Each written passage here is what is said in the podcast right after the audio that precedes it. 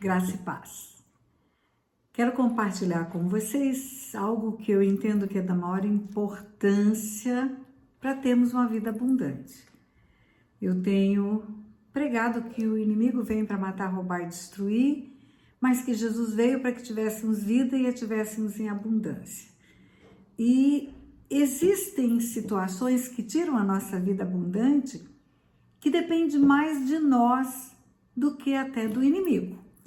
Na verdade, nós permitimos que a tristeza, que a dor, que o ressentimento assolem as nossas vidas, tirando lugar daquilo que Deus quer que tenhamos, que é alegria, paz, benignidade, bondade, o fruto do Espírito.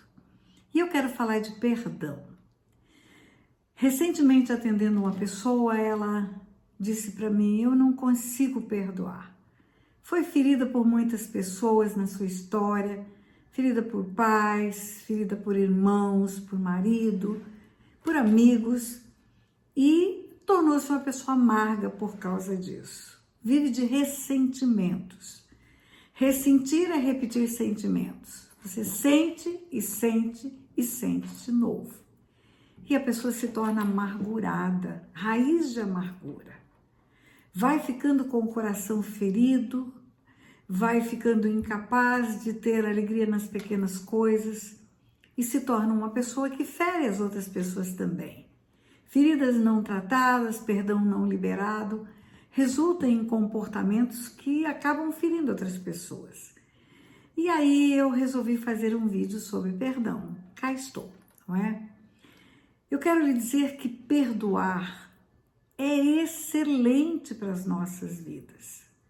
Perdoar é melhor para nós do que para quem recebe o perdão.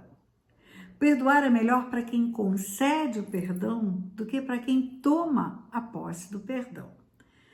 O Senhor nos ensina na palavra dele que, se não perdoarmos aos homens as suas ofensas, tampouco nosso Pai Celestial nos perdoarás. Tu está na oração do Pai Nosso. Jesus nos ensina a oração e no final da oração ele diz: Se perdoardes aos homens as suas ofensas, o vosso Pai Celestial também vos perdoará as vossas ofensas. Então, a medida do perdão que eu quero receber do Pai é a medida do perdão que eu concedo aos meus ofensores. É da mesma maneira, assim como eu perdoo, eu recebo perdão. Assim como eu concedo a graça de não ter mais nada para cobrar, mas riscar a dívida de uma pessoa para comigo, eu recebo essa mesma dádiva do Pai. Outra feita, Jesus está falando de fé. Ele, isso está no Evangelho de Marcos, capítulo 11. Ele está caminhando com os seus discípulos e uma figueira sem frutos, ele amaldiçoa, e no outro dia o discípulo diz: Mestre, a figueira que o senhor amaldiçoou secou. E Jesus fala de fé. Jesus fala de fé para aqueles homens. Olha, se vocês tiverem fé como um grão de mostarda, vão ordenar ao monte que lança-te no mar e ele será deslocado daqui para lá. E ele diz: O que você disser com fé, assim será. A palavra que você proferir cheio de fé vai se tornar realidade. Aquilo que você disser, assim será. Mas no final ele diz que, entretanto, se você tiver alguma coisa contra alguém, você precisa perdoar. O exercício da fé será ineficaz se houver uma raiz de amargura, se não houver perdão. O exercício da fé não vai produzir o milagre se houver um coração amargurado. De outra feita, ele conta a parábola do credor incompassivo. Um homem devia uma fortuna para o seu senhor e ele tinha alguém que devia um pouco para ele. Ele devia muito, dez vezes mais do que ele tinha a receber. E o seu conservo devia um pouquinho. E ele é perdoado da grande dívida que tinha. O Senhor o chama e o libera, não cobra mais. Aí ele encontra-se com o conservo e ele cobra ferro e fogo. Ele exige receber a dívida que tinha crédito para receber, mas ele foi perdoado na dívida que ele tinha débito para pagar. E aí ele é chamado pelo seu senhor e o seu senhor o chama de mal. E diz para ele: Olha, você me devia muito e foi perdoado, e ele te deve tão pouco e você não perdoa.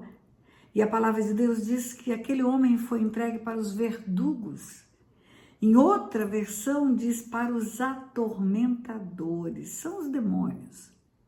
Os verdugos e atormentadores são os demônios, os perturbadores da paz, aqueles que vêm para matar, roubar e destruir. Então, quando eu não perdoo, eu estou contrariando a vontade de Deus, que é que eu perdoe o próximo como ele me perdoou. E quando eu não perdoo, estou desobedecendo a Deus, estou abrindo janelas espirituais para que espíritos imundos venham e me afrontem e toquem na minha vida. E nós temos visto na prática a falta de perdão coloca um fardo sobre a pessoa. Ela adoece, os ossos adoecem. Se formos fazer visita no Hospital do Câncer, na ala de doentes terminais, lá nós vamos encontrar pessoas que estão morrendo porque estão amarguradas, incapazes de perdoar os seus ofensores. Pessoas que que estão pagando o preço da enfermidade, câncer, células angustiadas, células que explodem por causa da raiz de amargura, porque não perdoam. E eu costumo dizer que o pior de tudo é que a pessoa está morrendo no hospital do câncer porque não perdoa alguém. E esse alguém que ela não perdoa está vivendo bem. Está vivendo bem. Eu digo às pessoas: olha, entrega a sua história nas mãos de Deus, entrega a sua causa nas mãos daquele que é o melhor juiz do universo. Não permaneça nesse papel de julgar. Não permaneça nesse papel de condenar. Entrega nas mãos daquele que é o perfeito juiz e libera a sua vida para que você possa fluir, caminhar na plenitude do que Deus tem para você. Existem pessoas que não se perdoam. O auto perdão resulta numa libertação tremenda. E quando o auto perdão não é liberado, eu não me perdoo porque eu fiz isso e eu estraguei o meu casamento. Eu não perdoo porque eu ofendi o meu pai e a minha mãe, eles já estão mortos. Eu não, não me perdoo porque eu botei a perder tudo que eu recebi de Deus. Eu não me perdoo, eu não me perdoo quando você não se perdoa. Você está julgando-se mais justo do que Deus. E você está relativizando o perdão que foi dado na cruz. É como se o sangue derramado naquela cruz beneficiasse a todos, menos a você. A única coisa que precisamos para obter o perdão é nos arrependermos dos nossos pecados. Quando nos arrependemos, Ele é fiel e justo para nos perdoar e nos purificar de toda injustiça. Então vamos lá. Se eu não perdoo, eu não tenho o perdão de Deus. Primeiro ponto. E não ter o perdão de Deus significa condenação eterna. É exatamente o perdão de Deus que vai me tirar da morte para a vida. É exatamente o perdão que é ofertado na cruz para mim que vai riscar o escrito da dívida que é contra mim. Então, se eu não perdoo o meu semelhante, eu não tenho esse perdão, a minha dívida não é riscada. Se eu não risco a dívida do meu semelhante, se eu continuo cobrando, eu continuo apontando o dedo, eu eu não tenho o benefício da minha liberação, da minha dívida. Se eu não der um pequeno golinho da graça, eu não tenho a grande graça que me tira da morte para a vida. Número dois, se eu não perdoo, a minha fé não resulta em absolutamente nada. A minha fé não vai mover os céus, a minha fé não vai resultar em algo que seja eficaz e eu vou ver o resultado da minha fé. E a minha fé é que vai mover o mundo espiritual. Sem fé é impossível agradar a Deus. Aquele que se achega a Ele tem que crer que Ele existe, que Ele é galardoador daqueles que o buscam. Ele abençoa aqueles que o buscam. Sem fé eu não vou chegar a lugar nenhum. E se eu não perdoo, a minha fé é ineficaz. Jesus fala isso.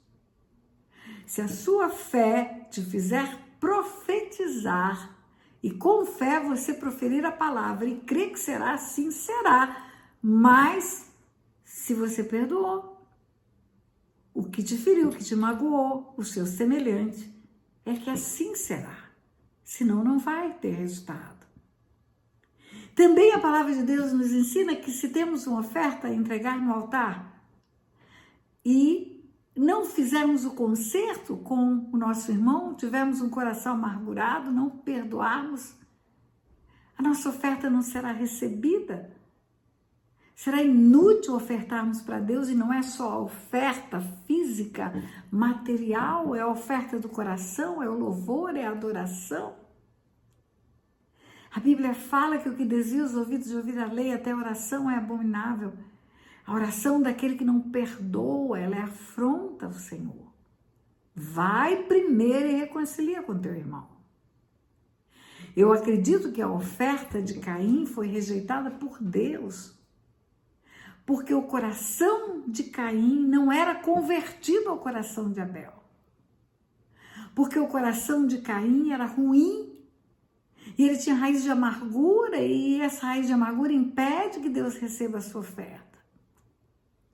O Velho Testamento termina Deus dizendo que visitará a iniquidade dos pais nos filhos, dos filhos aos pais. Se não houver conversão, ele vai ferir a terra com maldição. Vem para converter o coração dos pais aos filhos e dos filhos aos pais. Como é que o coração se converte? Com perdão com a concessão da graça, liberação da dívida. Como é que o meu coração se converteu ao coração do meu pai? Eu perdoei, perdoa. Ele não sabe o que faz, ele não sabia o que fazia, ele não conhecia Deus, ele era ignorante a respeito das coisas espirituais. Ele só se converteu nos últimos anos de vida dele. Perdoa porque não sabe o que faz. Ele estava num cativeiro de opressão maligna. Por isso foi um pai omisso, por isso foi um pai promíscuo, por isso foi um pai negligente. E se eu não perdoasse o meu pai, eu não teria conseguido a salvação dele. Porque como eu vou falar de graça de Deus para ele se ele não vê a graça em mim? Como eu vou falar de um perdão se eu não o perdoo? A vantagem de você perdoar o seu semelhante é imensa e a maior delas é você estar alinhado com o céu. Sua oração é ouvida, sua oferta é recebida, você tem o seu pecado perdoado e você é curado. Milhares de pessoas são curadas quando liberam o perdão. E aí você pode estar perguntando, mas como eu vou fazer isso? É muito fácil teorizar sobre perdão, mas na prática, na prática como é isso? Primeiro eu vou dizer algo para vocês. O perdão é uma decisão nossa de obedecer a palavra de Deus. Perdão é uma atitude, é um ato Perdão não é sentimento. Eu não estou sentindo de perdoar. Você não precisa sentir nada. Mas eu estou sentindo muita dor ainda. As feridas que me causaram são profundas. Não importa. Mora a dor, mora a grandeza do perdão. Mora a sua dor, maior a grandeza da sua decisão de perdoar quem te feriu com tão grande dor. Você não acredita que na cruz do Calvário Jesus estava sentindo dores? Você não acredita que a cruz foi um lugar de sofrimento, de dor? A Bíblia fala em Isaías 53, ele foi moído pelas nossas transgressões. O castigo que nos traz a paz estava sobre ele, pelas pisaduras dele fomos sarados, ele foi moído por nós. Ele foi separado do Pai por nós, ele recebeu uma coroa de espinhos, uma lança no peito, foi humilhado, espezinhado, esbofeteado por pecadores. E ainda assim ele perdoa, ele diz perdoa porque não sabem o que fazem. Maior a dor, maior a grandeza do perdão. Então não importa o tamanho da dor que você tem, não importa o tamanho da ferida que te fizeram. A ordem de Deus é perdoa e aí você obedece essa ordem de Deus e a partir da sua obediência a ferida vai ser tratada. A partir da obediência, a cura virá, a dor vai ser reduzida. Perdão é um ato, ato é uma ação, é um verbo. Eu vou arrumar meus óculos, eu vou botar de novo para frente, eu vou botar para trás. Eu vou cruzar os dedos, eu vou separar as mãos, isso é ação. Isso não é sentimento. Eu decido ter um ato e esse ato será de perdão. Eu vou liberar a pessoa que me deve. Ela não me deve mais nada. Aí algumas pessoas dizem assim, mas eu não posso perdoar porque eu ainda me lembro de tudo. Eu me lembro de detalhes do que me fizeram. Eu acredito, sabe por quê? Porque mesmo que venha a cura da ferida, Deus nunca vai nos dar amnésia. Amnésia é doença.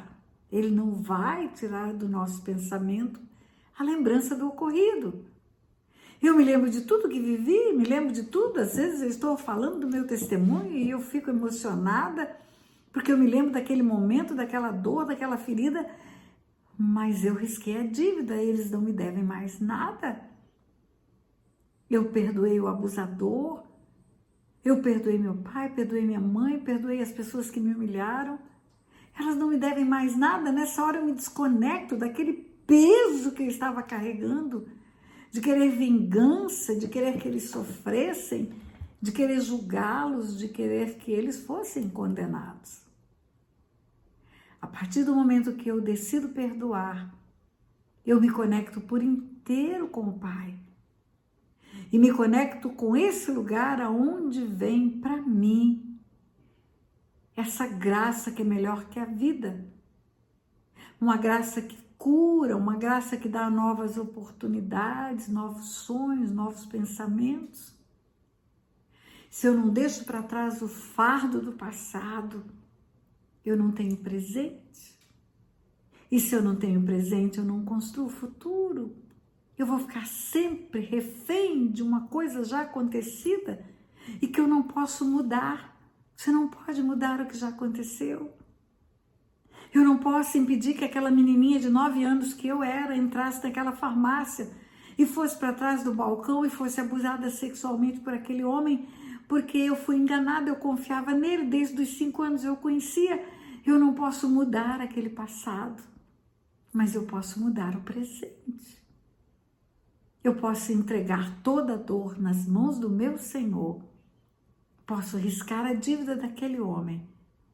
Posso liberar a justiça para as mãos de Deus se executar. E eu posso viver em paz e não ter enfermidade por falta de perdão, não ter raiz de amargura, não ser uma pessoa infeliz o tempo todo presa naquela farmácia naquele dia daquele abuso, aquilo já ficou para trás. É isso que a palavra de Deus diz: deixa para trás as coisas que para trás ficaram e prossiga para o alvo que está proposto. E o alvo que está proposto é um alvo de bênção, de plenitude de vida. Se eu perdoo, eu sou perdoada, e se eu sou perdoada, vem a salvação para minha vida e se vem a salvação para a minha vida, vem o Espírito Santo habitar em mim. E se o Espírito Santo vem habitar em mim, o fruto dele vai acontecer na minha vida. Alegria, o choro vai embora, paz, o desespero acaba, as coisas voltam para o lugar original que Deus planejou para minha vida.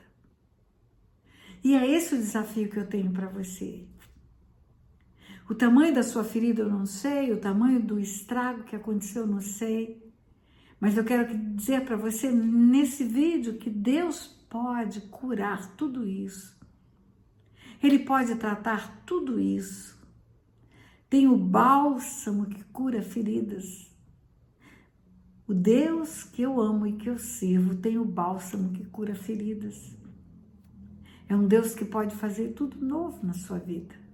Entrega para Ele essa dor. Entrega para Ele esse sofrimento, entrega para Ele essa ferida. Perdoa o teu ofensor. Não sei qual foi o tamanho da ofensa, mas Deus não limita. Se perdoardes aos homens pequenas ofensas, não está escrito. Se perdoardes aos homens as suas ofensas pequenas, médias ou grandes. Perdoa. Perdoa porque perdoar é inteligente, perdoar é sábio. Perdoar é especial, porque nos coloca no lugar da plenitude de vida e da vida abundante. Não deixe que os atormentadores atormentem você. Não deixe que sua dívida fique presa, não seja arriscada. Não deixe que a enfermidade assole o teu corpo e traga sofrimento para você. Levanta, abre a janela, olha para o dia lá fora, para a primavera que chegou, para a chuva que está caindo, para tudo de novo que Deus tem. Muda as vestes, vestes de louvor em vez de espírito angustiado. Mude as vestes. Coloque um sorriso no rosto e deixe para trás o lugar da dor. Perdoa aquele que te feriu. Ele não sabe o que faz, não sabe o que fez. Perdoa. Deus abençoe sua vida, sua casa, sua família.